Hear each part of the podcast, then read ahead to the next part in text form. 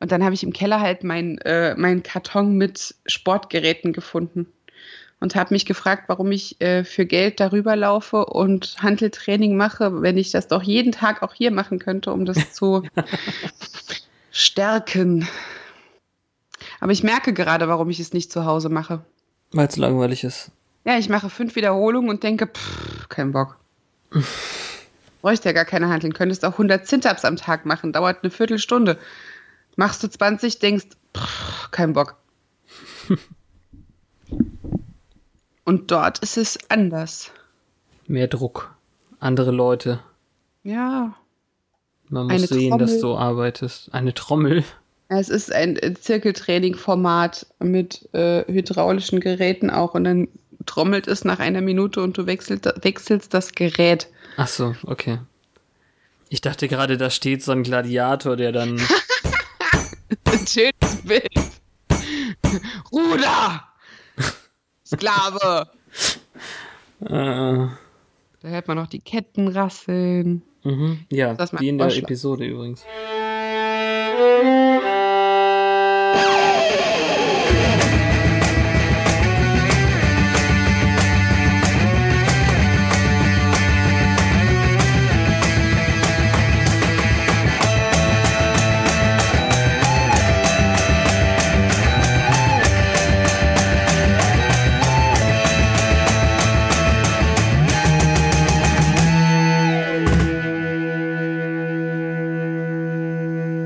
Hallo, liebe Zuhörer, bei unserer neuen Folge von Once More with Feeling, ein Podcast im Band von Gebräuen mit Petra.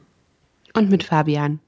Heute haben wir die Folge Beauty and the Beasts. Beasts. Mhm. Darüber muss ich kurz nachdenken. Drei sogar. Ich dachte, es wären zwei, aber es sind drei sogar. Jetzt wollte ich mir ganz nonchalant den deutschen Titel anzeigen lassen, aber ich bin zu langsam, um es so wirken zu lassen, als wäre es mühelos. Das stimmt. Es ist Dr. Jekyll und Mr. Hyde. Viel verratend irgendwie. Ja, das bildet das nicht so ab, ne?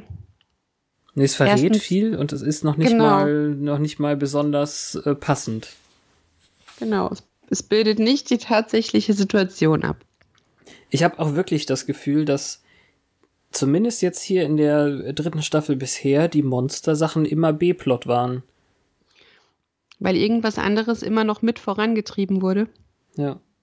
Also, oder es kommt darauf an, was mir jetzt wichtiger ist, aber mich interessiert jetzt viel mehr, was mit äh, Oz ist und was Buffy mit Angel hat, als dieser doofe Pete. Ja, das stimmt. Dadurch ist es aber ganz klug verwoben eigentlich mit der Frage, um wen es sich dabei handelt. Bei den Beasts. Mhm. Also grundsätzlich. Lass uns weniger kryptisch sein. genau. Es ist so, dass Oz gerade wieder seine äh, Phase im Monat hat, äh, in der er ein bisschen haarig wird. Das klang so PMSig. Ja, sollte es ja auch. Oh Mann. Und er gehört natürlich weggesperrt während dieser Zeit und äh, man wirft uns direkt hinein in diese wunderbare Szene, in der Willow nun ihm vorliest aus Jack Londons Ruf der Wildnis, was ihm anscheinend zu gefallen scheint. Bis zu Und- einer gewissen Stelle. Ja. Aber das ist auch kein Wunder, wenn man von Häschen vorliest, dann ähm, wird er eben ein bisschen aufgeregt. Das ist seltsam.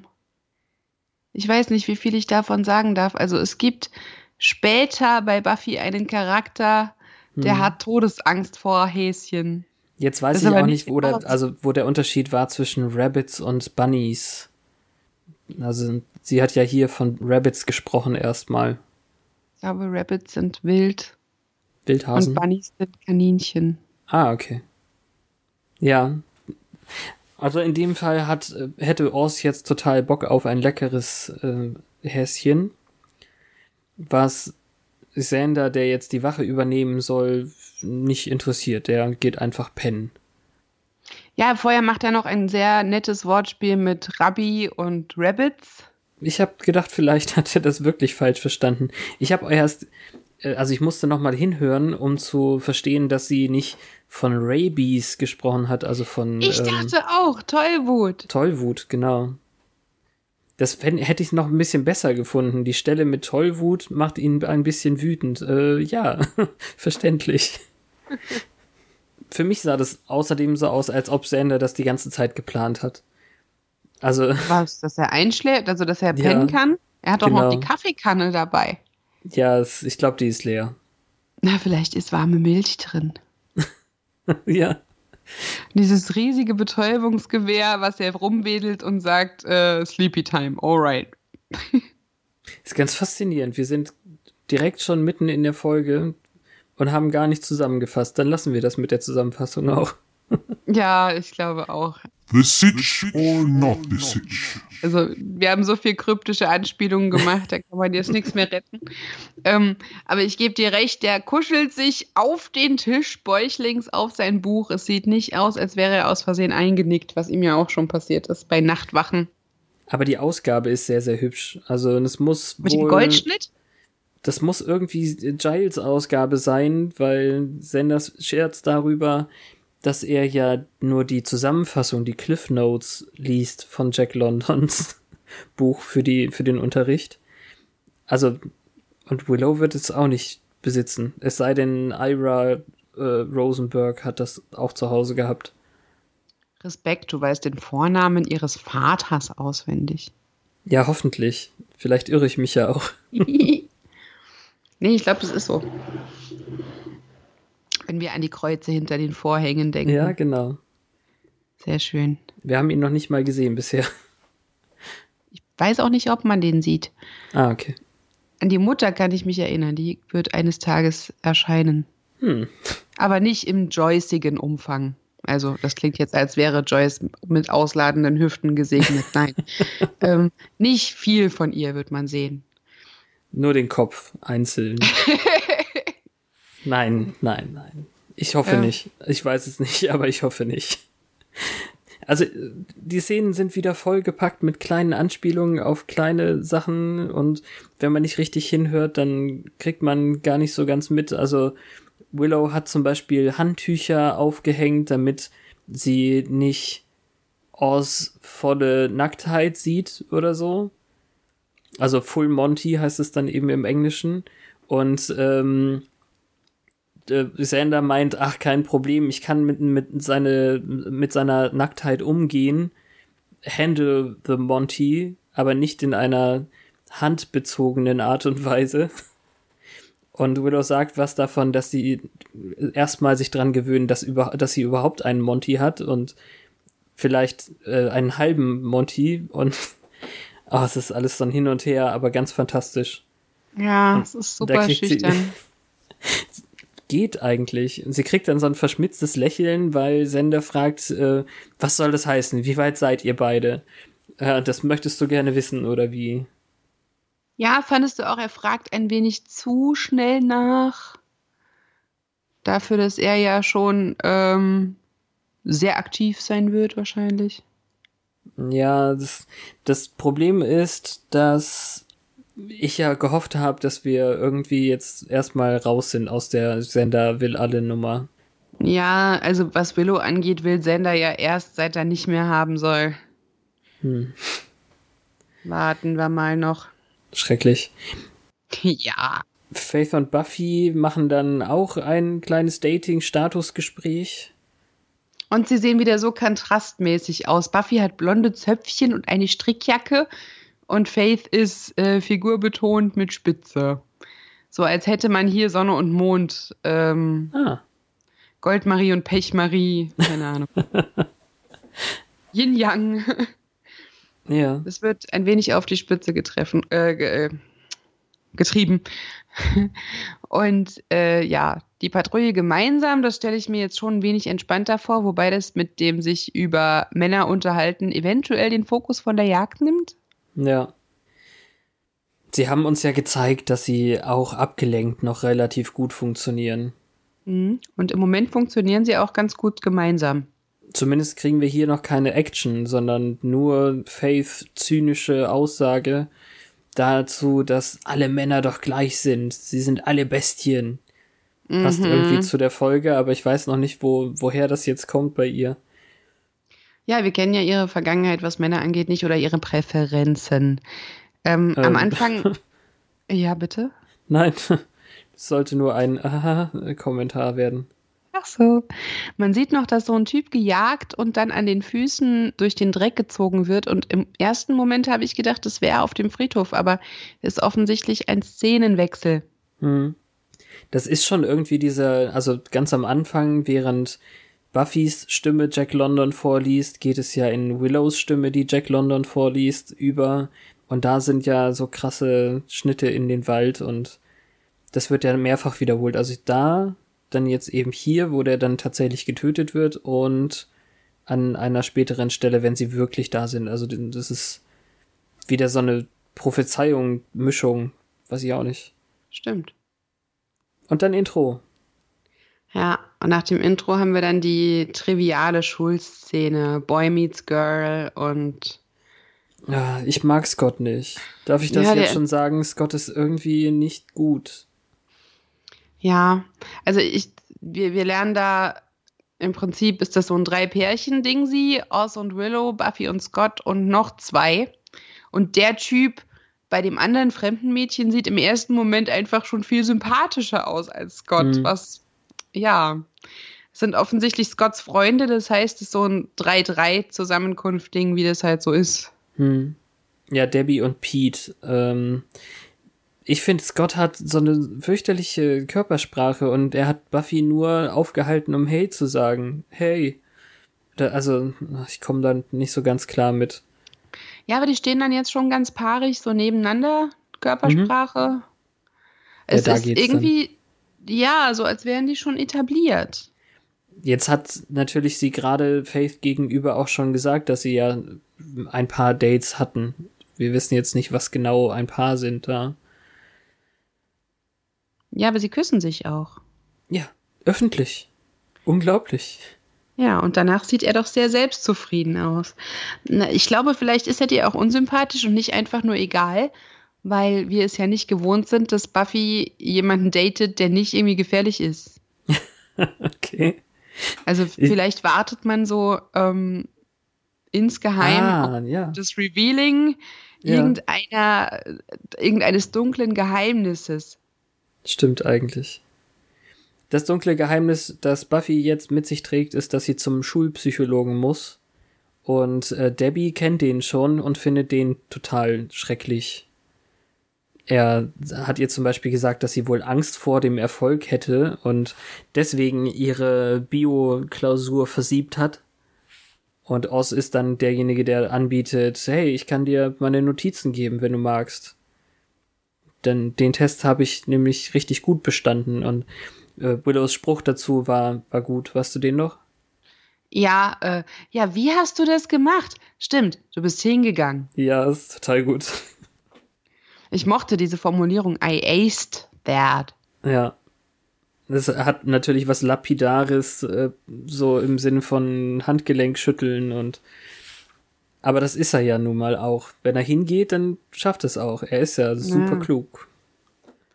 Ja, das ist am coolsten. Deswegen schneidet er ja sofort mit, warum Sander und Giles irgendwie ganz nervös durch den Raum laufen in der Bibliothek. Sie sollten nicht Poker spielen. Ja, wobei ich jetzt finde, Giles sieht nicht so aus, als wäre er in Panik wegen etwas Schlimmem, sondern irgendwie wegen etwas, so, so als müsste man etwas Unangenehmes sagen. Hm, okay. Weiß nicht genau. Aber da, dass es um den Mord geht, dass der dann so niedlich nervös wird, weiß nicht. Kam dir ein, ein bisschen zu wenig äh, schwerwiegend vor, oder? Ja, also am Anfang ist er so mäßig nervös und nicht ähm, etwas Schlimmes ist passiert nervös. Dabei ist ein Schüler gestorben, den ich nicht kenne. Ja, Ähm, aber Jeff- auskennt ihn, das reicht ja. Jeff Walken, also Sender ist durchaus ähm, bedrückter. I'm walking here. Woraufhin sie dann auch feststellen, dass das ein wildes Tier gewesen sein könnte, aber nicht du, Oz, nicht du. Aber das Fenster im Käfig war die ganze Nacht offen, woraufhin Sander zugeben muss, dass er seine Augen ausgeruht hat in der Nacht. Mhm. Und Giles ist dann zu Recht wütend. Die Formulierung da ist auch super, weil er sagt, und am Morgen war er auch noch da, als ich, als ich aufgewacht Aufwachte. bin. ja, wenn sie es so nennen müssen, Mr. Technical. Ach, ich liebe diesen äh, Schulpsychologen. Ich finde den super. Ja, der ist cool. Die Stimmung ist auf jeden Fall total gekippt, weil, also, Oz und Willow haben sich schon so bedeutungsschwanger angeguckt und die Musik macht jetzt den Anfang der Szene, wie Buffy um zwei Uhr für ihre geistige Gesundheit irgendwie bei dem aufschlägt, nicht gut. Dum, dum, dum. Aber er ist, er ist tatsächlich super nett. Also mal wieder ein netter schwarzer Charakter irgendwie. Er raucht Kette. Ja. Und er hat einen riesigen roten globenförmigen Brieföffner auf dem Tisch, der mich ein bisschen an den Orb des Thessala erinnert. Ja, Tesula. Ja, in Rot halt. Und nach dem Rauchen sprüht er Raumspray über den Schreibtisch, als ob das irgendwas bringt. Na, er darf garantiert in seinem Büro da nicht rauchen. Das ist ja so ein Anti-Rauch-Spray. War das damals schon so? Ich hoffe, also würde ich jetzt vermuten. Man hat ja schon Angst um die Kinder. Hm. Also wir haben angefangen, Twin Peaks zu gucken, was von 1990 ist. Und da rauchen alle überall, nicht nur die bösen Charaktere. Und irgendwann Ende der 90er ist das ja umgeschlagen, dass nur noch die Bösen und die Kaputten geraucht haben. Ja. Aber bei ihm, glaube ich, ist beides nicht der Fall. Darum bin ich nicht so. Ah, ja, okay, verstehe. Aber deswegen, deswegen kaschiert es ja. Wenn er böse oder kaputt wäre, dann würde er ja äh, das, also, ja, ein bisschen kaputt ist er ja schon. Ja, er erkennt es durch dieses Sprühen als eine Schwäche an. Genau. Das würde ich jetzt so interpretieren. Und mhm. also die, dieser ganze Monolog oder Dialog, den die beiden haben, äh, also von ihm kommt es so ein bisschen monologisch rüber. Ist auch sehr, sehr cool, weil er eben sagt, ich bin nicht dafür da, um mit dir befreundet zu sein, wie Buffy meint, ich möchte kein, keine Freunde hier haben. Und, und äh, er sagt dann eben, ja, ich hoffe, du hast richtige Freunde da draußen. Freunde, die dich unterstützen. Aber ich bin dafür da, um Kritik zu üben und dir die Fehler aufzuzeigen. Ja, das war schon eine ganz coole Nummer dann fängt er eben auch mit so Doppeldeutigkeiten an, die wir eben als Haha, das äh, ist irgendwie witzig sehen mit dem Dämonen-Ding und was eben nicht übernatürliche Leute dann eben als Metapher benutzen, wir aber jetzt wörtlich verstehen können. Jeder hat von uns hat seine mit Fighting Your Demons. Ja, genau. Jeder von uns hat hat Dämonen in sich oder oder so, die besiegt werden müssen. Das ist ziemlich cool.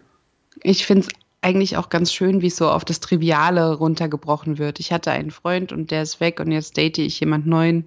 Ja, meine Mutter hat sich mit mir gestritten. Aber das ist langweilig. ja, das, das, er sagt Bormi und das ist süß. Das finde ich ja. gut. Das ist auch pädagogisch sinnvoll, finde ich. Gelangweilt werden ist pädagogisch sinnvoll. Ne, dass er ihr halt die Angst nimmt, dass sie nur Triviales zu erzählen hätte. Ja, klar. Das ist ein cooler Typ. Sie öffnet sich auch sofort, von wegen, ich liebte ihn, er war mein Erster. Mhm.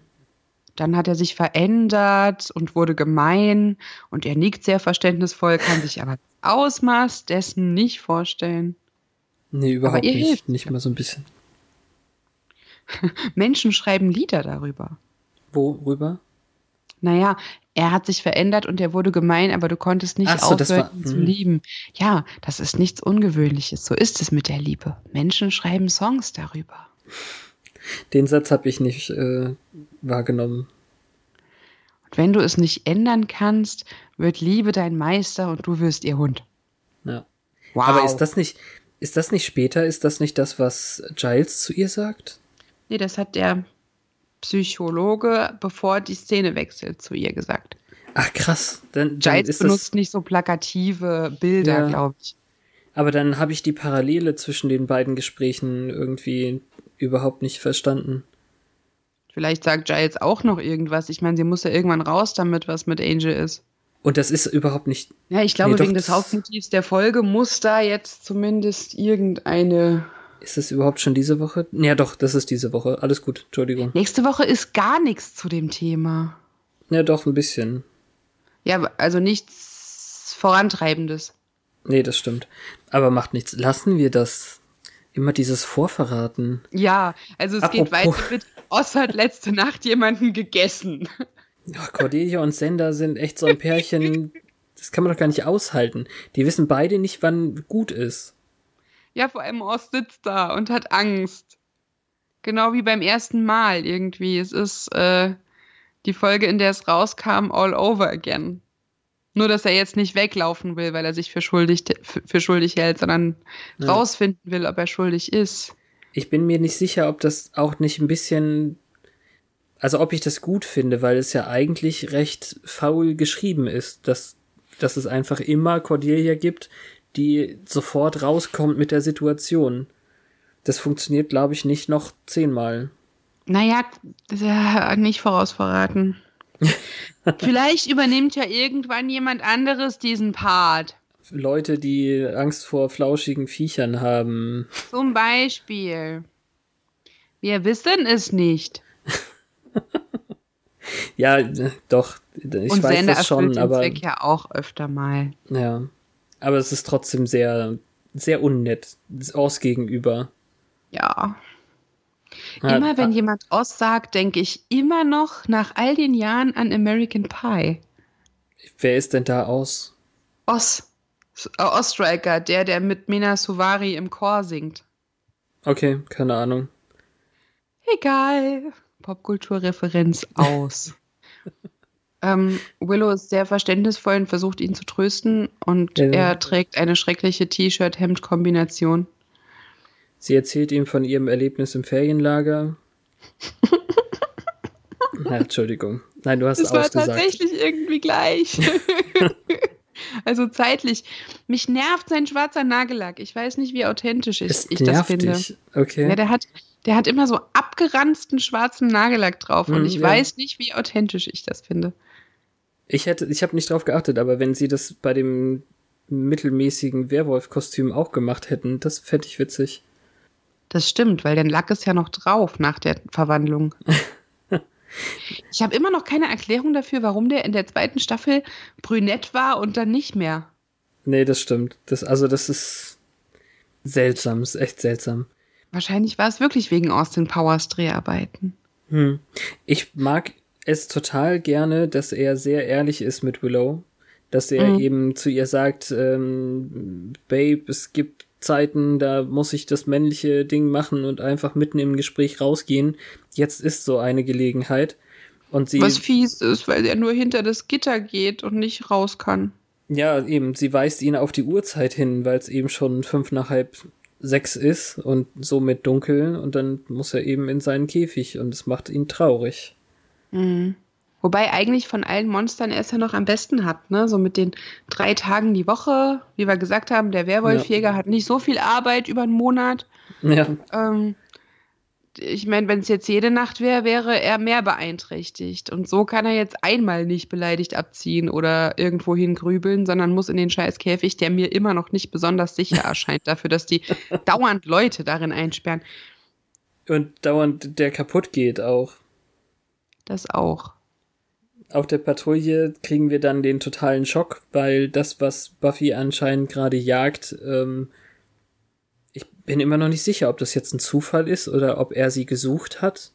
Aber äh, es ist Angel. Ja, er hat plötzlich Hosen. Immerhin. Ich bin eigentlich froh, dass wir nicht diese Szene gesehen haben, wo jemand draußen Wäsche trocknet und er sich dann die Hose von der Leine stiehlt. Das ist trotzdem total unlogisch, weil er instinktgetrieben mit gefletschten Zähnen hier rumirrt und ist schmutzig und keine Ahnung. Aber sein erster Impuls, nachdem er nackt vom Himmel fiel, ist, äh, er besorgt sich Hosen. Das passt nicht. Okay, ja, gut. Aber vielleicht hätte man ihn diese Kampfszene nicht nackt drehen lassen wollen. Sie ist stärker als er, obwohl er aus der Hölle kommt. Mhm. Und streckt ihn nieder. Ja, das, ähm, wir haben über das fluktuierende Level von Angels Kräften schon gesprochen. Es, man könnte es wirklich hier wieder ankreiden, das stimmt. Äh, erstens habe ich die Theorie vorgebracht, dass die körperliche Kraft exponentiell wächst mit dem Vampirgesicht, so dass er stärker sein müsste, wenn er das Vampirgesicht drauf hat.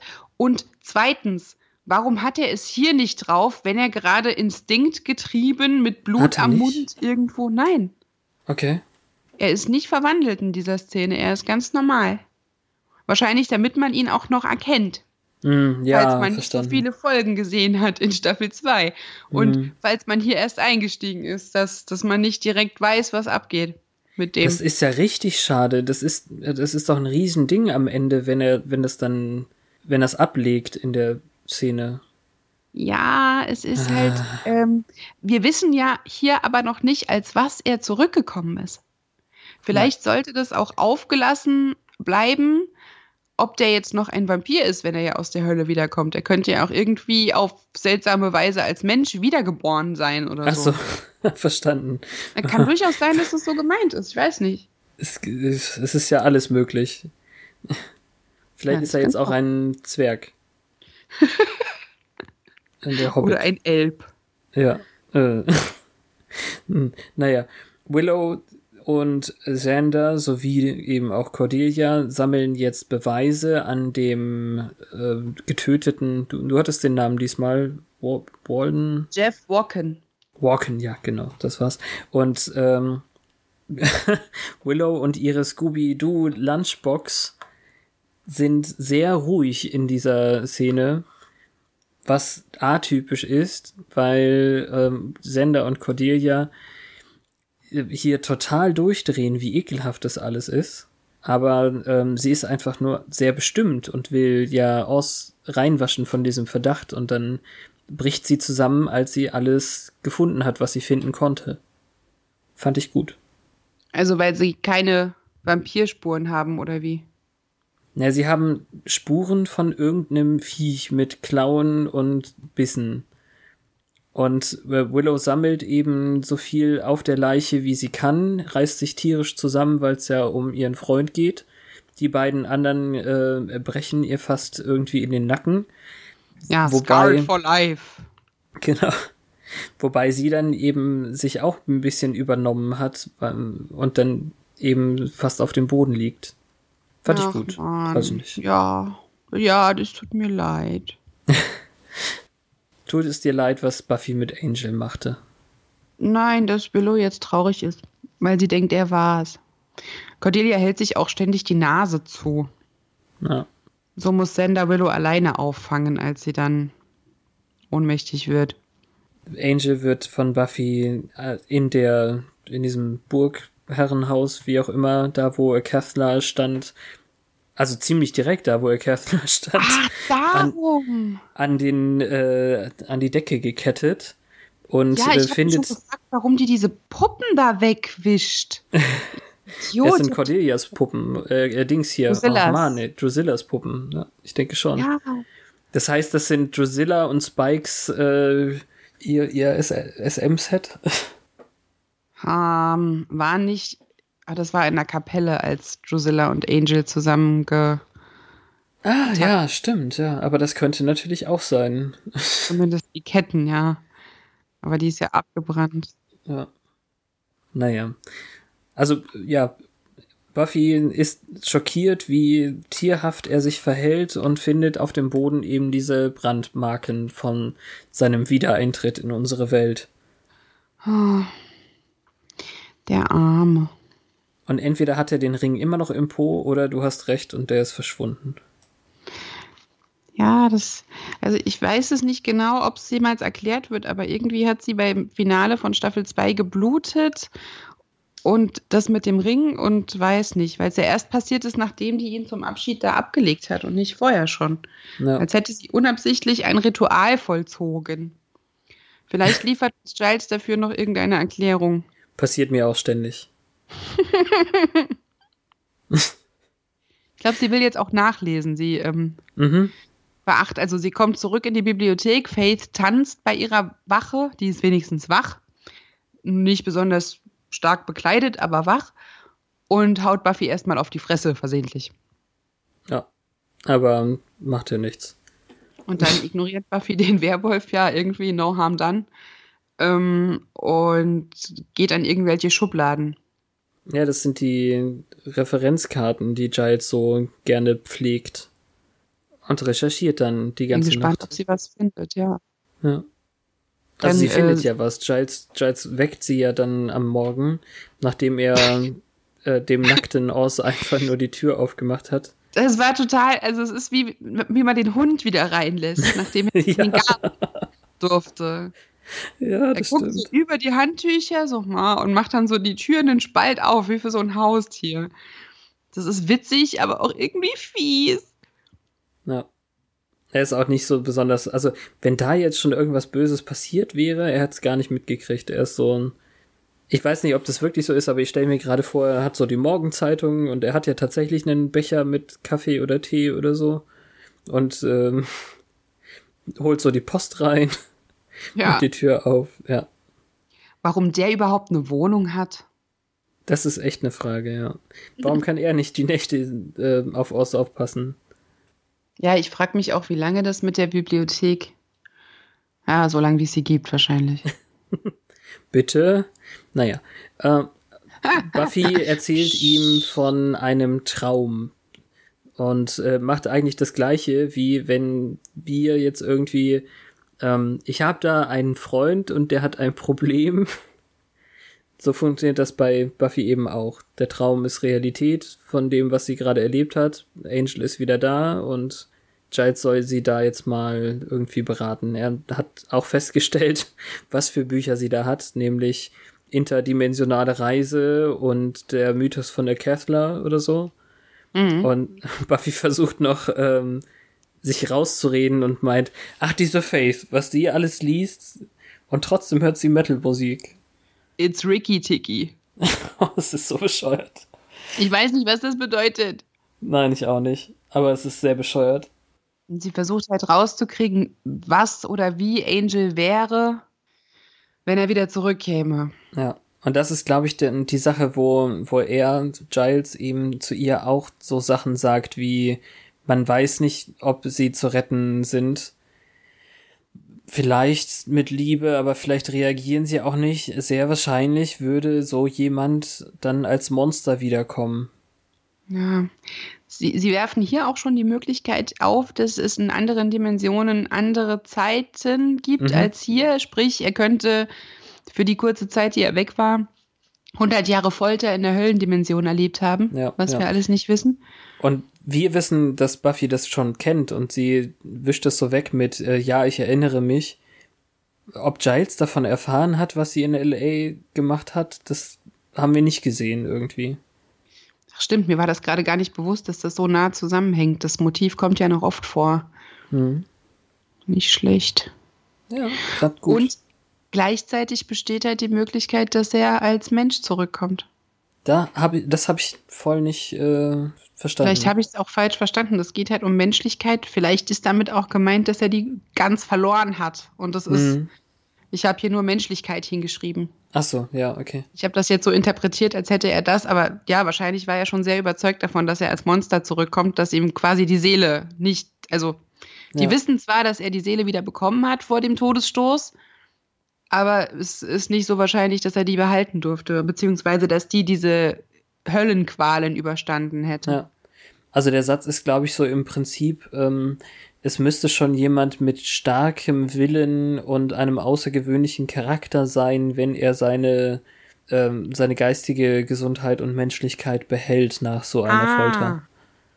Ja, okay. Das ergibt mehr Sinn. Ich finde aber, Giles hält sich wirklich sehr sachlich Mhm. Und väterlich angesichts der Tatsache, dass Angel halt der Killer seiner Liebsten ist.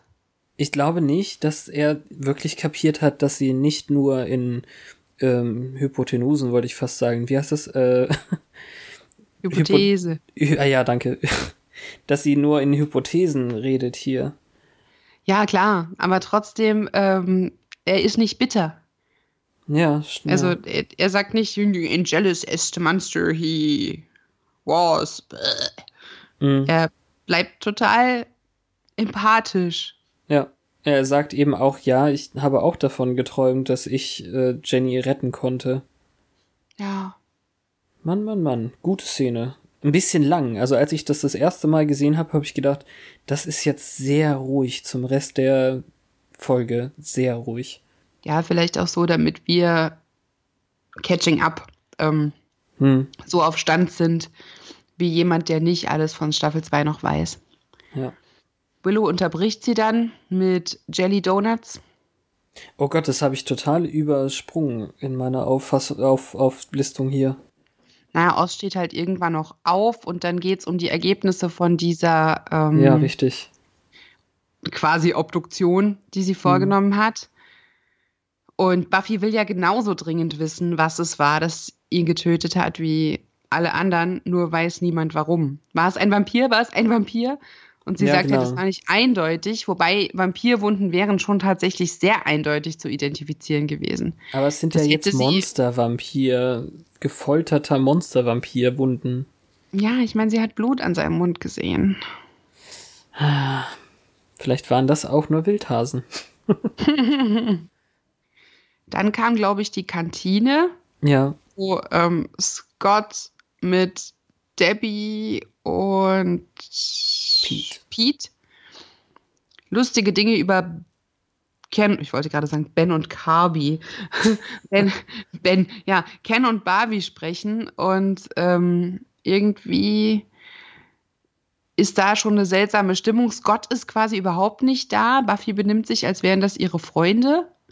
Ähm, und es geht um den Schultherapeuten, das weiß ich noch. Ja, also Buffy ist irgendwie geistig nicht da. Die ist jetzt schon viel mehr bei Angel und äh, Scott macht einfach fürchterliche Witze, die nicht landen. Und das Schlimmste fand ich dann dieses Kompliment, was er ihr macht. Und ähm, das, also das ist so ein, so ein Nicht-Kompliment und er macht es irgendwie noch schlimmer. Also sie kommt mit einem Tablett voll ungutem Essen irgendwie. Also nur. Ja, nur Jellos. Ja. Das sah lustig Ab, aus. Aber immerhin ist Obst drin. Äh, das sind Marshmallows. Und den, also denn die Sache mit Barbie und Ken war ganz im Gegenteil irgendwie. Ich krieg's nicht mehr zusammen, aber das war im Endeffekt was ziemlich homophobes, was er da gesagt hat. Äh, oh Mann, äh, warum meldet sich Ken denn nicht mehr bei mir, seit er diesen Ohrring bekommen hat? Und da habe ich das, da habe ich das erste Mal gemerkt, oh Mann, Pete ist nicht so sympathisch, wie man ihn vielleicht sehen soll. Oh, da habe ich jetzt gar nicht mitgeschnitten. Was mir nur aufgefallen ist, dass er Debbie sehr prüfend, misstrauisch, argwöhnisch anguckt, als es ja. um den Therapeuten ging. Mhm, genau. Ja, das, das muss er ja eben auch. Der Therapeut sagt irgendwie Sachen, die ihr nicht gefallen oder ich, ich weiß auch nicht. Aber es, es muss in der, an der Stelle muss irgendwas gewesen sein, von wegen, er bringt mich dazu, Sachen zu sagen, die ich nicht erzählen will oder so. Ich weiß es nicht mehr. Mhm. Also, Buffy meinte eben, sie hat schlecht geschlafen und da wäre eben irgendwas und äh, Scott will dann eben super, super süß sein und sagt, eigentlich wollte ich dir sagen, wie gut du aussiehst, aber machen wir ein Wundervoll daraus. Und dann denke ich dann, du hast den Spruch festgelegt, bevor du sie gesehen hast. Das ist doch total hohl und nichtssagend, wenn du vorher sagst, ich will dir sagen, wie gut du aussiehst, egal wie du aussiehst. Mm, oh je. da hätte ich jetzt nicht so viel reingelesen, aber es ist ja schon klar, dass wenn er sie datet, er ja, ja. hoffentlich immer findet, dass sie bezaubernd aussieht. Also dann ist es vielleicht dann war es vielleicht die Regie oder so, aber für mich kam das so rüber wie, den Spruch habe ich mir jetzt vorher überlegt und ich sage Ihnen, egal ob er stimmt oder nicht. Die Rolle wird auch irgendwie nicht konsistent ähm, ja, ja, das auch. weitergeschrieben, dafür, dass er halt so ein bisschen zu devot war, als es darum geht, sie zum Daten zu kriegen und die Sache mit diesem total unangebrachten Ring hm. und äh, so hyper und jetzt ist er so patronizing irgendwie. Ah ja, was kannst du schon für Probleme haben? Du bist schön. und ich ja. muss nur die einfachen Knöpfe drücken und du bist mir verfallen. Ich sage, du siehst schön aus. Ja. So, ja, nein, so einfach ist es nicht. Und dass sie dann aufsteht und geht, weil ihr eingefallen ist, dass sie noch was anderes machen muss, wirkt auch so ein bisschen affrontmäßig. Sie tätschelt dann auch seine mhm. Schulter. Ja, nicht umsonst sagt dann, sagt dann Pete eben, ah, du stehst also auf die manisch-depressiven Chicks. Ja, das war auch so eine Arschlochnummer. ja. Vor allem, weil sie überhaupt nichts Stimmungsvolles gemacht hat. Jeder darf mal schlecht drauf sein. Buffy ist nämlich eingefallen, dass sie eigentlich noch mal kurz nach Angel sehen möchte. Ja, also es hätte mir jetzt auch keine Ruhe gelassen, dass sie das den ganzen Tag umtreibt, kann ich gut verstehen. Scheinbar hat aber Giles durchaus recht. Also er ist sehr monsterhaft und bleibt zwar ruhig, es ist auch Tag. Ich meine, theoretisch könnte er ja auch schlafen oder so, aber nicht, wenn man so angekettet ist. ist ganz schön grausam von Buffy. Naja, ähm, wenn er sich mit dem Arsch auf den Boden setzte, hätte er es wahrscheinlich bequemer, als wenn er sich so hinsetzt, als wollte er kurz in die Büsche pipi. aber dann müsste er trotzdem schlafen, indem er die Arme oben hat, oder nicht? Ja, nicht so weit oben. Okay. Wenn du das jetzt ausrechnest, ist jetzt so ein bisschen gespannt, weil er die, die Arme angespannt vor seine Knie hält. Hm, okay. Äh, als sie dann so auf ihn zugeht, um ihn anzufassen, kommen die Ketten sogar noch ein bisschen weiter runter. Also er könnte die Hände nicht runterhängen lassen, aber es ist sehr wahrscheinlich trotzdem bequemer als diese seltsame Haltung hier. Wir bekommen dann noch die Konstruktion angezeigt, die nicht so sicher anmutet. Die Ketten ja. sind über so ein dünnes Metallding geworfen und sie läuft sofort weg, weil er sie halt anknurrt. Ja, und es ist wirklich sehr, sehr tierhaft. Also es wird, habe ich schon vorher gedacht, also, also okay, mehrere Jahrzehnte auf, auf so einer anderen Dimensionssache. Das ist ja eine Theorie. Ja, na gut, ja, wir haben es noch nicht gehört. Also wir wissen ja nur nicht, ob er es irgendwann erklären kann, aber im Prinzip ist das ja noch nicht verifiziert, oder? Stand da was in dem Buch? Nee, soweit habe ich nicht gelesen. Nein, ich meine ähm, in dem Buch, das sie gelesen hat, zu Akathla. Ach so. Äh, hast du das jetzt noch nicht so angenommen? Ich dachte halt, es wäre eine Theorie wegen dem, was sie erlebt hat, dass es hunderte Jahre Qualen waren. Okay. Ja, wir müssen darauf warten, dass er vielleicht irgendwann doch nochmal sprechen kann und dann was dazu sagt. Mhm. Schwierig. Also, hm. Aber jetzt müssen wir erst nochmal irgendwie den B-Plot vorantreiben. Ja. Debbie und Pete gehen in ein Labor, äh, einen Abstellraum. Ich habe gedacht, das ist irgendwie nur eine Tür und er zieht sie dahin, um mit ihr rumzumachen, was ja irgendwie der Fall ist. Ich habe es dann aber so gar nicht verstanden erst, dass das anscheinend ein Raum ist, den sie häufiger benutzen, wo auch irgendwas leuchtend Grünes rumsteht, so eine Pfütze in einem, ähm, ich habe vergessen, wie das heißt, so einem Dekanterglas oder so. Ja, es ist mehr so ein Einmachglas und das sieht aus wie Dragonfire. Ah ja. Ja, sehr gut. so hieß es doch, oder? Ja, bestimmt. Egal. ähm, ja, ich finde, hier hat er schon solche Anwandlungen, als wäre das so eine Dom-Sub-Nummer. Ja, oder einfach nur eine wirklich fürchterliche Beziehung, in der, ähm, wie heißt es noch gleich? Also einfach so eine Co-Dependenz und ähm, ich weiß nicht, also fürchterliche Sachen. Es wird auch, finde ich, jetzt im Kontext alles viel, viel ernster, als es in der, in der Folge dargestellt wird. Aber da ah. knuschen sie ja erstmal nur rum und äh, es merkt ja noch keiner was. Und wir haben dann Buffy, die schon zehn Minuten zu ihrem zweiten Termin zu spät kommt bei Platt. Naja, hier ist jetzt noch äh, der Punkt, wo er auf dieses grüne Glas guckt und sagt, was ist das? Und dann, du hast das nicht getrunken oder. Ah, ja, okay. Ja, ja. Sie sagt, warum hätte ich das trinken sollen? Und wir wissen nicht, was abgeht. Und dann wechseln wir zu Mr. Ja. Schulpsychologe, dessen Namen ich vergessen habe. ich wüsste so und so überhaupt nicht, was da abgeht, weil ich ja, wie gesagt, gedacht habe, sie sind in irgendeinem zufälligen Raum, aber ein, ja, er scheint ja ihn gerne zu benutzen. Ja. Ja, ich dachte, er, er heißt Platt oder nicht, also wie Platt. Okay, okay, okay. Ich finde, es ist eine großartige Szene, weil ja. er genau wie in dem ersten Mal mit dem Stuhlrücken zu ihr hm. äh, die Zigarette hochhaltend da sitzt und sie redet schon mal drauf los. Hm.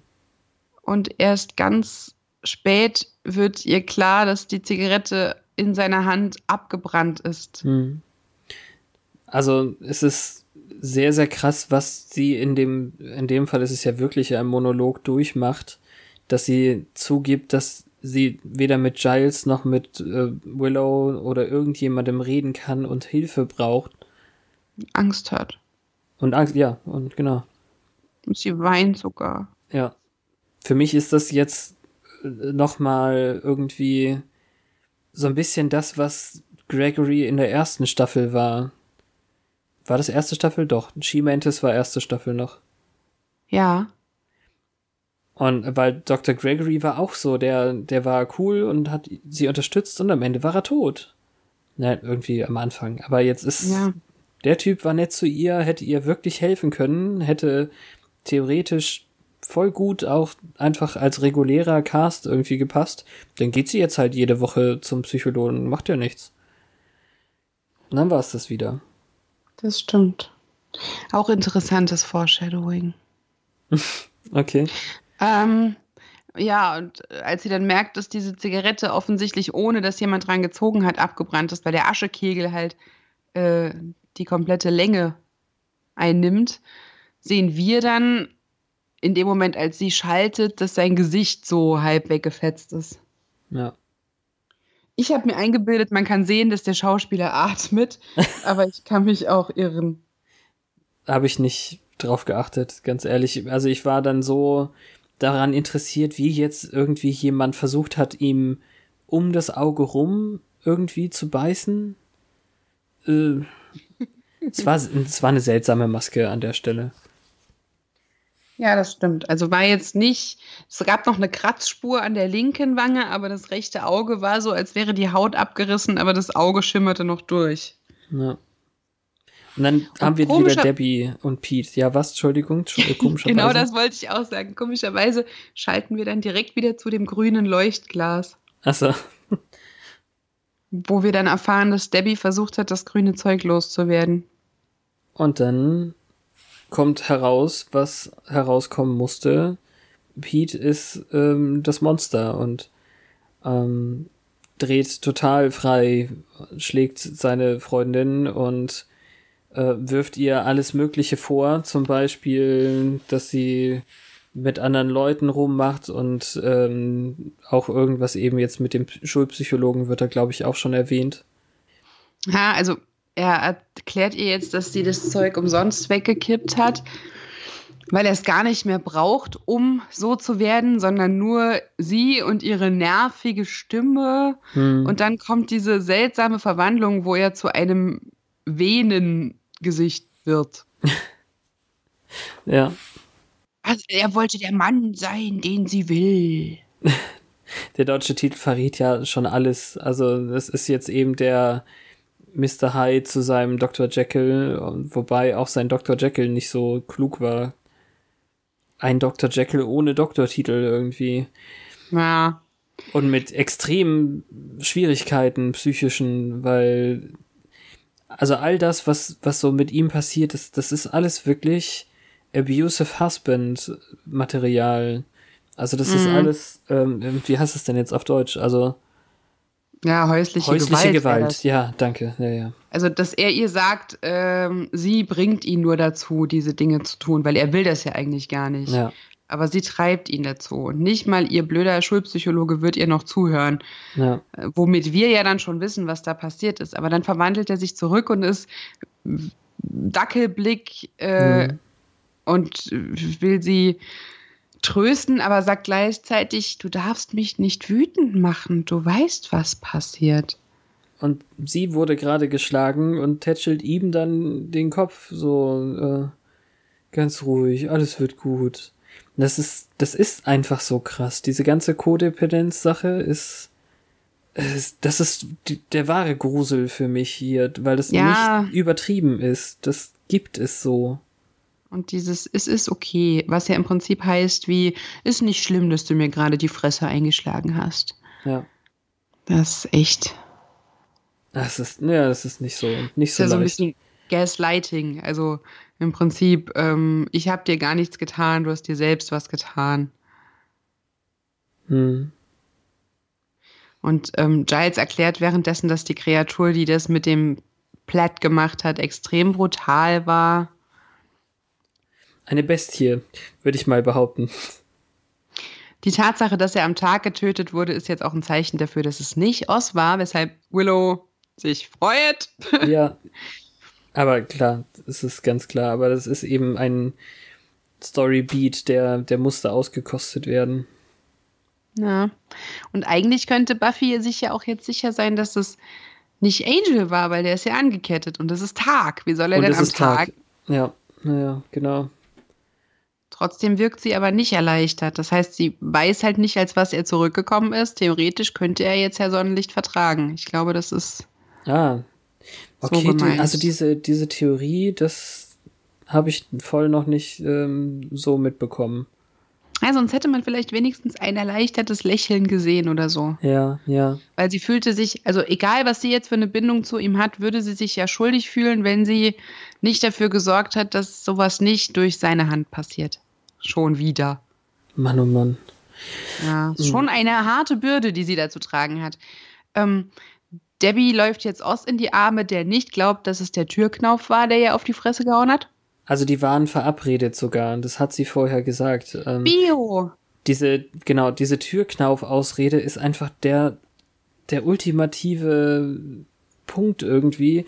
Diese häusliche Gewalt, also wir haben gar nicht die Türknäufe so wie die. Ach, äh, naja, ich will, ich kann gar nicht drüber reden. Es ist irgendwie schrecklich. Ja, aber nee, es ist wirklich so, äh, als sie raus, äh, also in den, in den Schuppen da gezogen wird von Pete, sagt sie ja, hey, ich äh, muss weg und ähm, in zehn Minuten treffe ich mich mit jemandem und dann meinte er dann eben, ja, willst du zu spät kommen und glücklich sein oder bla bla bla. Ah, okay. Ja. Also das, das ist schon alles verbunden zum Glück. Also gut geschrieben ist sie ja schon, die Folge. Ja, sie nimmt sich auch nur von Ost die Notizen und rennt dann wieder weg. Wahrscheinlich, weil sie Pete nicht wütend machen will. Ja, er hat sie aber trotzdem an der Schulter berührt, weil er eben meint, ähm, hey, wenn irgendwas ist, du weißt, ähm, du kannst zu mir kommen, sagt er dann eben nur mit dem Blick, weil er zu cool ist, um wirklich zu sagen, was er meint. Es ist halt unser guter Ost. ja. Hey, diese Türknauf-Sache. Und Pete hat das alles gesehen und argwöhnt wahrscheinlich. Hm. Während man sich jetzt in der Bibliothek immer noch überlegt, was da für ein sadistischer Killer diese Dinge anrichtet. Das geht sehr, sehr schnell, die Verbindung zu finden. Also, was hat denn der Walken-Typ und der Schulpsychologe gemeinsam? Ach ja, Debbie. Und äh, Debbie ist nicht so der Typ. Ja, dann ist es wohl Pete. Hat Jeff Das- Walken wirklich mit äh, Debbie rumgemacht? Ich denke schon. Ich habe das so verstanden. Also, da gibt's ja noch irgendwie eine Stelle, ich weiß nicht, wer sagt das. Das, äh, ich glaube, Cordelia sagt doch irgendwas von, von wegen, er, er wäre an ihren Notenblättern gewesen oder äh, Das ist irgendwas mit der Jazzband, ja. ja, irgendwas mit der Jazzband. Und dann, Also- dass Debbie halt zu Platt ging. Ja. Hm. Aber das, also es funktioniert. Also Es ist schon konsistent, aber es ging eben einfach schnell, weil wir ja nicht mehr so viel Zeit haben in der Folge. Ja, wahrscheinlich. Also Willow ist eigentlich auch die Einzige, die Debbie verdächtigt hat. Aber der kann ja nicht zurückgeschlagen haben, weil der hat die Zigarette noch in der Hand gehabt.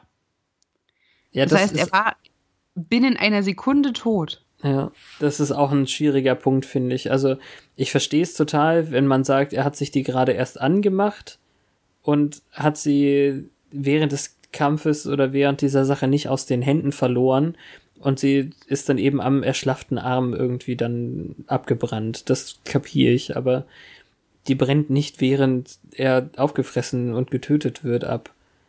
Gut, aber es dann, fehlt äh, ja nicht so viel von ihm. Er wurde ja nicht so Nee, großflächig abgenagt. Auf jeden Fall weiß man jetzt, sie müssen irgendwie Pete und Debbie finden und ähm, machen dann eben den Plan und Oz muss sich dann wieder selber wegsperren, weil, weil keiner mehr da ist, der auf ihn aufpasst. Ja, dadurch, dass er es ja nicht war, ist er jetzt nicht mehr die Priorität, hat man das Gefühl. Und es ist ja jetzt auch schon die dritte Nacht. Also er war ja letzte Nacht besonders, ähm, oder? Kann ich jetzt nicht mehr mitzählen. Also in der Ja, ich ersten würde es aber nicht relativieren dadurch. In der Ach ersten ja, Nacht der Wolf in der dritten Nacht war schon so mittelgefährlich. Hm. Ja, sie machen es aber. Also zumindest sagen sie in der mittleren, in der zweiten Nacht ist er am gefährlichsten. Ja. Oz also war ja auch glaub- super gekränkt, dass ähm, Faith auf ihn aufpassen muss irgendwie. Übrigens. Weil er zu der keine Bindung hat, oder? Nee, nee ähm, acht Holgiles, äh, dass sie mir jetzt schon eine Jägerin äh, zum Schutz geben. Wir eskalieren aber ganz schön. Oder so. Ach so, weil Faith stärker ist als ein Sander. Ja. Ah. Na, egal. Egal, egal.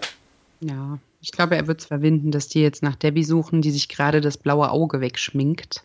Ja. Erklär mir diese Szene. Ich fand sie fürchterlich. Naja, es ist ihr aufgefallen, dass äh, Oz das blaue Auge bemerkt hat und damit sie Pete nicht wütend macht, indem sie Aufmerksamkeit darauf zieht, schminkt sie es halt jetzt über. Aber vor allem habe ich das Gefühl, dass Buffy keine anderen Sprüche lässt, als Pete machen würde. Sie sagt dann, ja, es ist schwierig, frische blaue Augen zu überschminken, nicht wahr? Was ich noch verstehe. Sie ist die Jägerin, äh, ähm, kriegt auf die Fresse. Gleichzeitig kriegt sie aber keine blauen Flecke, wie wir wissen. Und dann sagt sie, weißt du, wie man das am besten macht? Indem du dich nicht hauen lässt. Und dann denke ich mal, was? Also, das ist doch ein komischer Spruch dann. Ach, du hast den Schaden? Ja, dann mach's doch besser, hab keinen Schaden. Ja, dafür, dass sie nicht, äh, dass sie da schon wusste, dass Debbie nicht von Platt auf die Fresse bekommen hat, sondern nur Pete in Frage kommt, ist das schon ziemlich hart. Ja, es ist im Prinzip auch immer so ein zweischneidiges Schwert. Es gibt sehr viele Frauen, die das überhaupt nicht nachvollziehen, dass man das mit sich machen lässt, ab äh, über einen gewissen ja, Punkt. Naja. Ähm, keine Ahnung, ob man das beurteilen kann, wenn man noch nicht drin war. Ich meine, vielleicht projiziert sie da auch ein bisschen. Ja, beide lieben sie eine Bestie. Hm, ja. Ähm, sie hat der Bestie, die sie töten wollte, einen Stoß versetzt, aber sie hat auch lange genug dafür gebraucht und es lange genug bereut, Jenny wegen. Ja. Und äh, jetzt kompensiert sie das halt, indem sie den raushaut. Also meinst du, sie erkennt ihre eigene Lage und ähm, beschimpft Findet es, ihr früheres Ich selbst quasi? ja, so ein bisschen. Naja. Hm. Ja, danke. Es ist besser. Und jetzt haben wir die Konstruktion, die ich eben erwähnt habe, äh, wieder im Bild, wie sie kollabiert. Angel befreit sich von seinen Ketten. Ach so, ja. Habe ich auch nicht mit aufgeschrieben. Das war dann Kurzer so kurz. Schnitt war das. Ja, genau. Ja. Dann äh, vor der Werbung ist nämlich Pete noch vor aus Käfig ähm, aufgetaucht. Oh, ganz dummes Timing, ja. ja. Natürlich ausgerechnet jetzt, wo niemand auf ihn aufpasst. Und es ist so, so schön irgendwie, wie Oz meint, äh, du möchtest dich nicht mit, nicht mit mir anlegen. Äh, es passiert hier was, was du nicht glauben wirst. Und dann fängt er mit seinem Kopfzucken an und verwandelt sich in Pete Hyde und ähm, okay, vielleicht verstehst du es doch. Ich habe mich auf jeden Fall auf einen sehr interessanten Kampf gefreut, äh, als dann Pete den die Käfigtür ganz locker aus den Angeln reißt. Und das meinte ich eben. Dieser Käfig wird ständig kaputt gemacht. Ja, der sieht jetzt auch nicht so mega stabil aus und ich weiß auch, dass da noch andere Kreaturen reinkommen und irgendwie sollten sie den doch einfach mal verstärken. Das ist echt so eine Konstruktion. Die geht auch, glaube ich, gar nicht bis oben an die Decke. Theoretisch könnte man wahrscheinlich sogar irgendwie drüber. Ja, wahrscheinlich. Ich weiß nicht mehr genau, ob so war, wie ich mir das jetzt visualisiere, dass da oben wie bei so einem Klo äh, noch Freiraum ist. Oh, ich hasse Ja. diese Verwandlung von Pete, ehrlich gesagt. Das ist, Du hast ähm, sie? Okay. Ja, es ist äh, bestimmt irgendwie lustig gemacht auf Fast Forward mit diesem Kopfdrehen, aber es sieht so, so Radiergummimäßig aus. Okay. Den Teil fand ich super. Und das, was ich dann schade fand, ist, dass es im Endeffekt nur dieser, derselbe Trick ist, der seit irgendwie den 20er Jahren zu, zu Beginn des Films irgendwie benutzt wird. Dass du eins filmst und das andere dann da drüber legst. Ah, Wie, also die, die eigentliche Verwandlung, als dann die Venen auf seinem Gesicht auftauchen. Okay, es ist hier in den 90ern schon ein bisschen besser gemacht, aber irgendwie sieht es immer noch gleich komisch aus. Ja, das stimmt. Wahrscheinlich auch für den Zweck, dafür, dass er sich jetzt nicht wie Oz Ganzkörper transformiert, sondern nur irgendwie Arme und Gesicht betroffen Ja. sind, ist es vielleicht auch dem Aufwand angemessen. Und er glaubt halt wirklich, dass Oz was mit Debbie hat und dreht voll durch und, und wirft ihn durch die Bibliothek und der kann sich zum Glück noch ein bisschen wehren. Aber dann geht der Mond auf und dann haben sie Spaß. Und ich finde, Oz agiert hier so, als ob er damit kalkuliert, dass er steuern kann, was passiert, wenn Mhm. er ein Wolf ist. Wir wissen ja aber, dass das nicht der Fall ist. Er erinnert sich ja nicht mal. Ja, das stimmt. Ja, aber zumindest ist er aber dann ist er eher so ein Pelzgorilla. er ist auf jeden Fall nicht in Gefahr, irgendwie schwer verletzt zu werden. Ja. Gleichzeitig hat er dann eben auch nicht den Gedanken, was passiert, wenn ich ihn tot gemacht habe und dann äh, weglaufe. Also, weiß ich nicht. Da denkt man in der, also ich habe da nicht dran gedacht an der Stelle. Zwischendurch hat dann irgendwie Willow noch gemeint, äh, äh, wir haben Debbie kaputt gemacht. Äh, und Buffy sagt, nee, ich glaube, die war schon kaputt. Lass es mal schnell abhauen. Ja, als sie da so hospitalismusmäßig, er liebt mich, er liebt Ja. mich. Ja. Ich finde die Szene großartig, als Buffy mit dem Betäubungsgewehr Giles in den Arsch schießt. Tatsächlich. Oh, right, priceless. Er sagt irgendwas sehr Britisches und fällt dann in sich zusammen, woraufhin Faith dem flüchtenden Werwolf hinterher muss. Ja.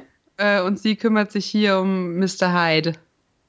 Und der springt, also das fand ich wirklich cool, durch so ein Deckenlicht in den Innenhof der Schule. Der kämpft hinterlässt wirklich eine- nicht fair. eine Hm? Der kämpft nicht fair, der wirft mit Bücherregalen. Ja, wir, wir wissen dank Willow, wie gefährlich Bücherregale sind. Ja. Wobei sie jetzt für, für Buffy wahrscheinlich nicht so gefährlich sind. Ja, sonst wäre er halt gar nicht bis zu diesem Oberlicht gekommen. Ja. Aber das- also das fand ich eine akrobatische, coole Sache irgendwie. Und er hinterlässt die Blutspuren, damit Buffy ihm folgen kann. Und Nett von ihm. Ja, total. Ich finde, die haben das Werwolf-Kostüm verändert. ja, haben sie.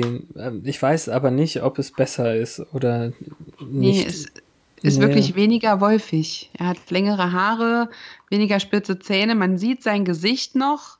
Ja. So als wäre er vorher vielleicht gar nicht in dem Anzug gewesen, bei dem ich den Reißverschluss gesucht habe. Und jetzt haben sie halt ihn verschminkt. Ja, oder Wobei zumindest weiß, einen so Stuntman oft- in, in Körpergröße von ihm. Also es Ja. wirkt auf jeden Fall nicht mehr wie der große, gefährliche Werwolf beim letzten Mal, sondern jetzt ist es eben, ach guck mal, ein süßer, kompakter, kräftiger. Teenwolf. Ähm, ja. Das stimmt. Faith und Willow verfolgen ihn. Das ist auch sehr süß. Als ob Willow da mit bloßen Händen noch was ausrichten könnte. Muss sie ja nicht. Sie kann ja wieder die Trank-Knarre holen. Ja, die hat ja Faith.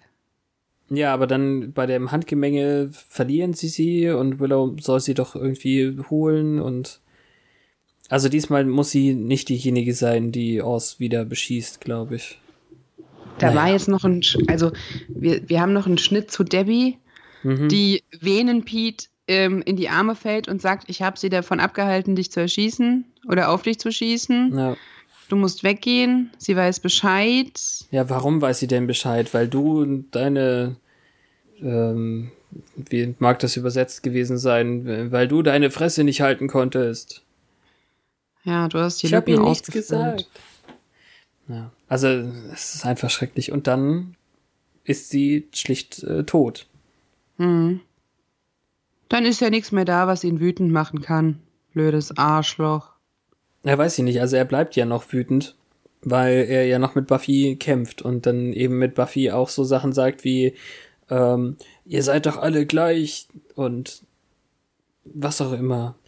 Wobei, das ist natürlich jetzt auch eine nette Parallele, weil am Anfang alle Männer gleich waren. Ach, egal. Ja, also die Männer, die Biester sind und die Frauen als Biester dargestellt werden, ist, äh, ich weiß nicht. Ja, also es ist alles sehr, sehr schwierig. Ähm, Ganz viele richtig, Schnitte auch, ja, das. Ah.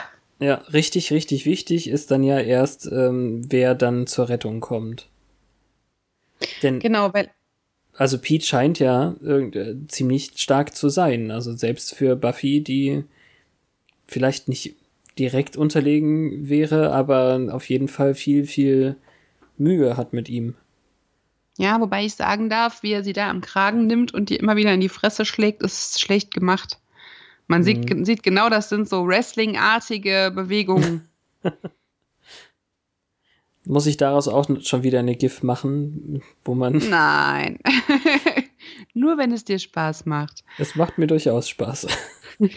und dann kommt Angel mit Vampirgesicht und benutzt die ihm gegebenen Ketten sehr praktisch und ähm, erfolgsorientiert.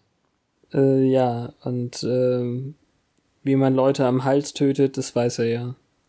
Ja, aber er benutzt nicht sein Gesicht. Und nee, das ist total. Das hatte, hatte ja bei Jenny auch nicht. Das war dieser böse Witz gerade. Ach so. Ich dachte jetzt einfach Vampire beißen, hihi. Und ja. sie stehen sich gegenüber und er zittert und, und er sagt Buffy und, und der kniet vor ihr nieder und drückt sich an sie und das ist alles ganz schrecklich und sie ist völlig überfordert und der kam extra, um sie zu retten und er hat gespürt, dass sie ihn braucht und so. Ja. Aber er kommt auch eben ein ganzes Stück zurück irgendwie.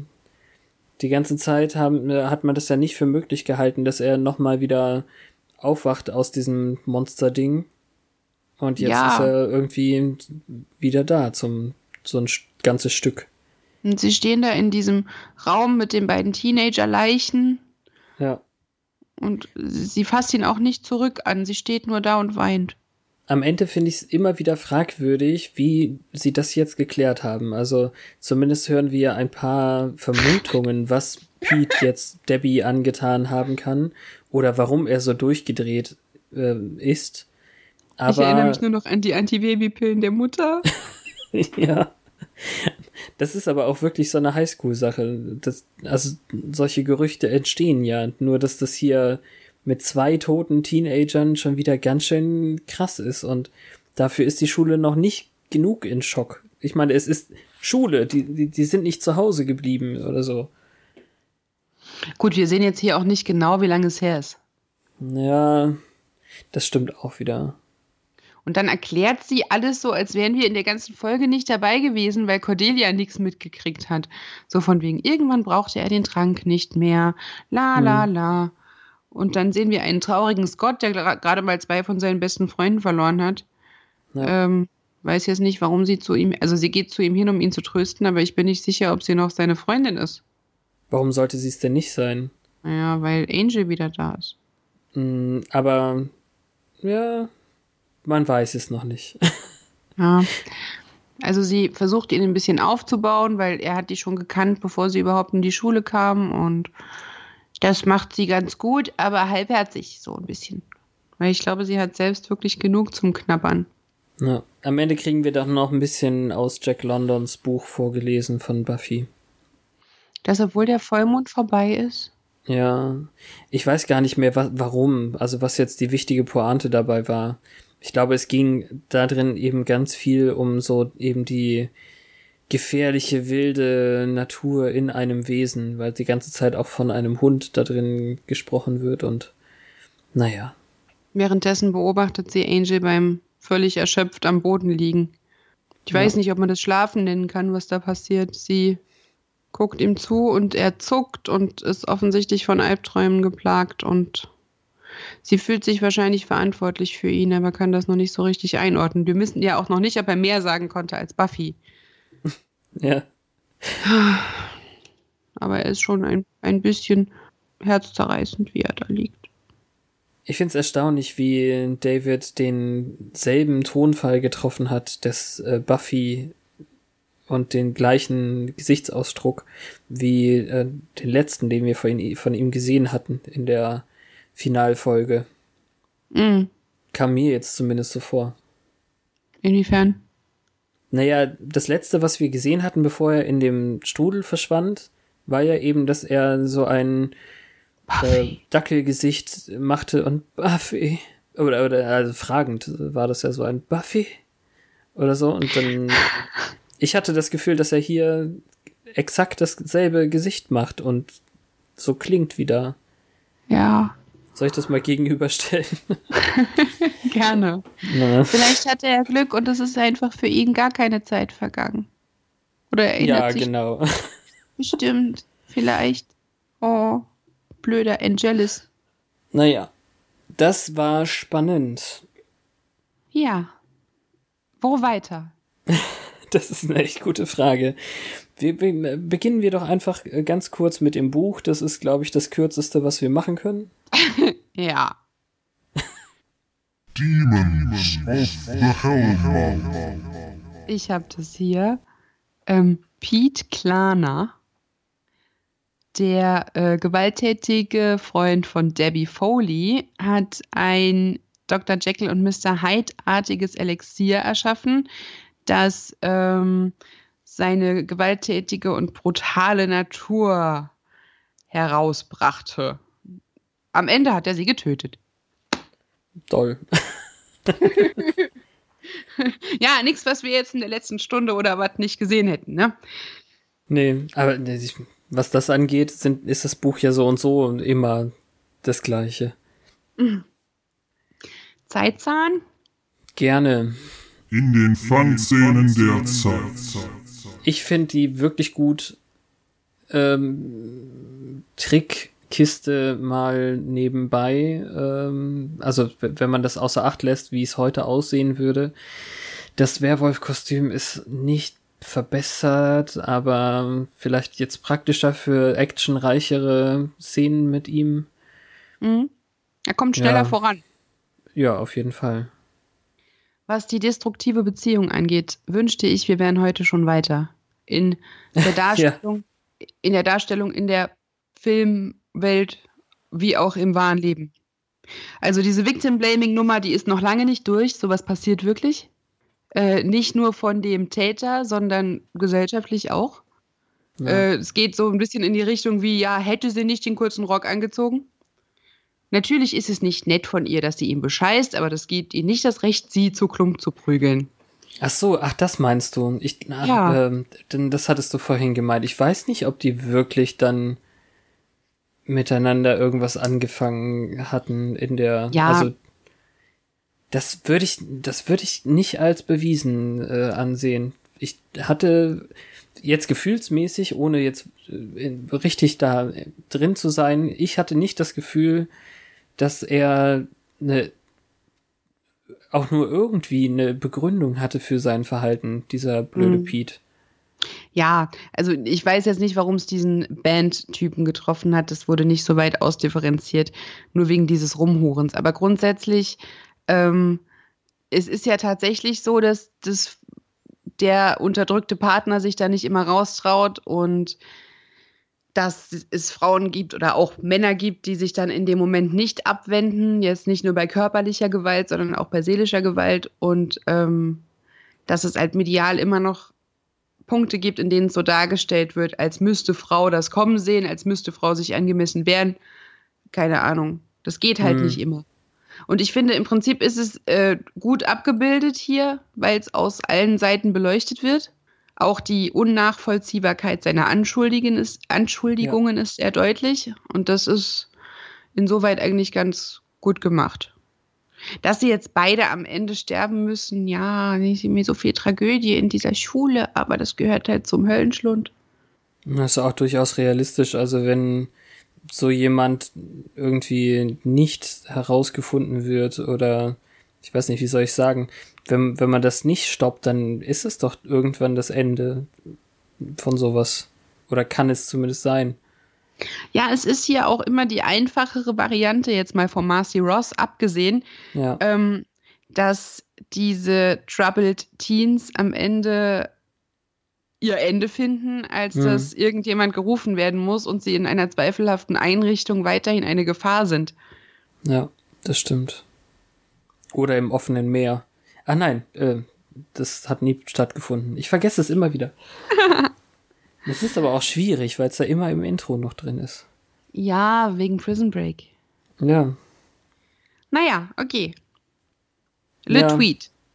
Le Tweet. Währenddessen auf Oh Gott, war das viel. Äh, Ich weiß, es war Bio und nicht Französisch, aber Ja, was. Ich würde fast eigentlich super gerne Mr. Platt irgendwie die Ehre geben, aber ich weiß nicht so ganz, was er machen kann, weil es wäre sehr gegen den Charakter, wenn er irgendwas über die Sitzung mit Buffy schreibt. mh, diese Nikotinpflaster helfen einfach nicht. Sie werden noch mein Tod sein. Ja, Äh, sehr schön, sehr schön, sehr schön.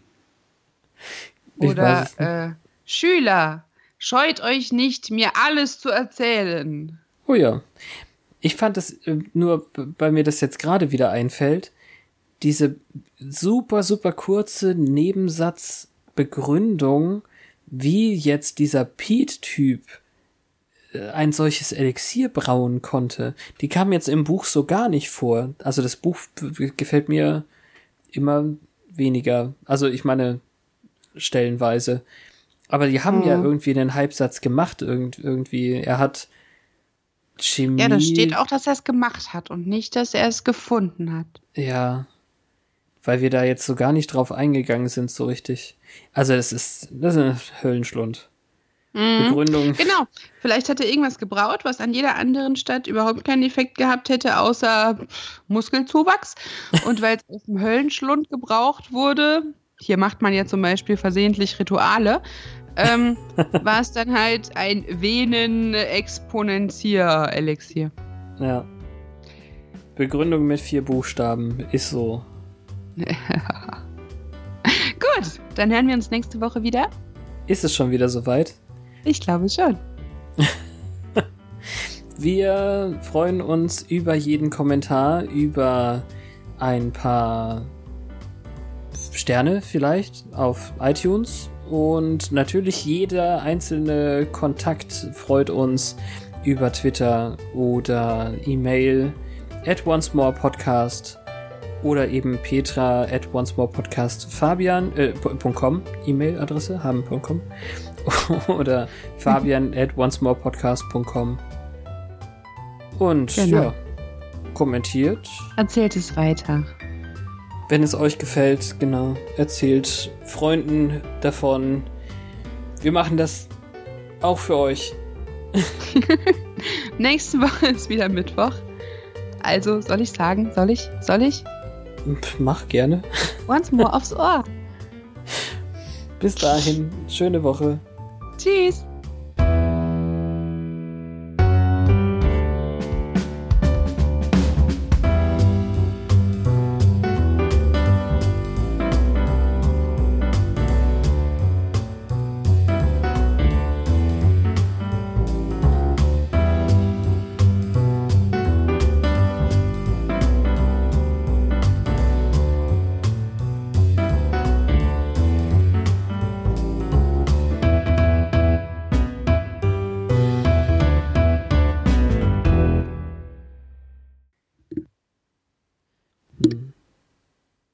Musst du Räuspertaste drücken, Entschuldigung.